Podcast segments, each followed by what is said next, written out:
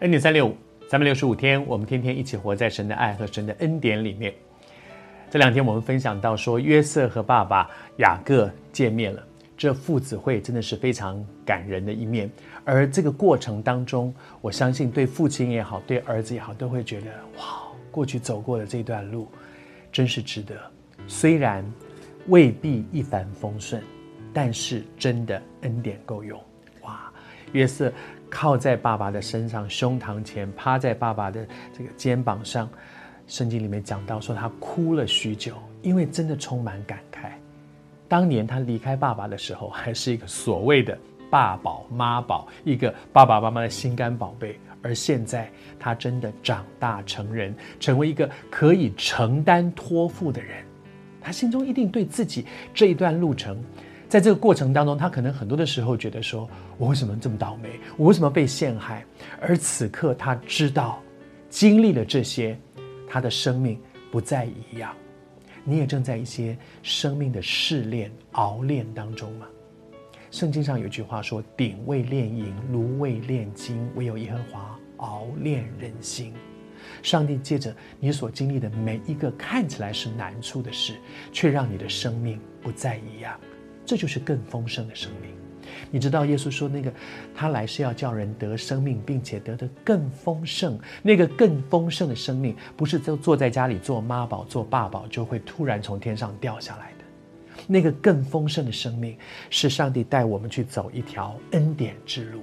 在那个恩典之路当中，有顺境，也有逆境；有成功，也有失败；有非常多的恩典，也有被管教的时候。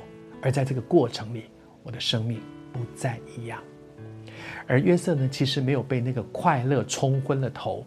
你知道，他现在是一个成人了，是一个大人了。很多的小孩子有的时候就快乐过头了。快乐过头了，后来就乐极生悲，你知道太快乐，哇，弄弄弄，啪，然后把把杯子打破，就结果本来太高兴的事情，结果惹来了被妈打一顿，你知道那叫乐极生悲。可是约瑟不是，他非常快，他非常激动，他非常有情绪，但是他知道我不会一直留在我的情绪里面，他马上安静下来想，现在要怎么处理？事情并没有结束，我先要带着我的爸爸跟我的兄弟去见法老王。我怎么样能够让法老可以给我们家有一个最好的安排？然后圣经上讲说，他说，他说这样呢，你们就可以在神的恩典当中去，因为凡牧羊的人都在埃及人是被厌恶的，这样你就可以做一个最合适的安排。他知道法老埃及人喜欢什么，讨厌什么，他知道我现在应该怎么样。